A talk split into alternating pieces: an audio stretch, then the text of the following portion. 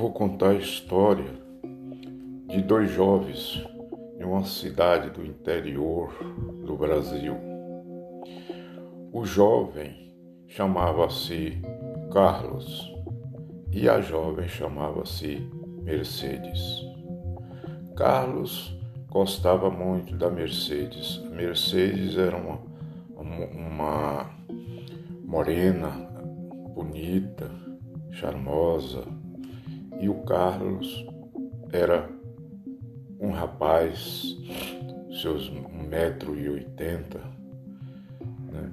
e gostava muito de Mercedes, mas ele era muito tímido e não se prontificava a conversar com ela, ficava namorando ela só de longe. Mas aconteceu que Mercedes foi embora para um outro estado. E, com o passar do tempo, o Carlos também tomou outro destino. Foram separados pelo destino. Mercedes criou uma família no norte do país. Passando-se uns 50 anos depois, o Carlos teve notícia de Mercedes. Ele então procurou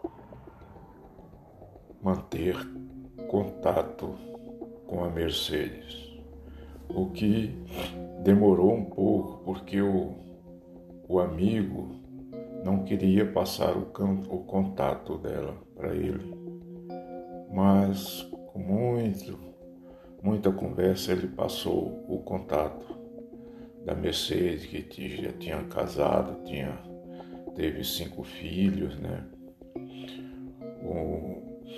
e conversando, ele passou o número do telefone.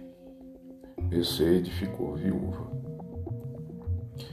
E então o Carlos tentou esse contato e conseguiu. Os dois conversaram por uns dois meses, mais ou menos, tendo um contato pelo via WhatsApp, sempre conversando. Foi uma surpresa muito boa para eles. Né? E até que os dois combinaram de se encontrar em uma cidade. E assim foi feito.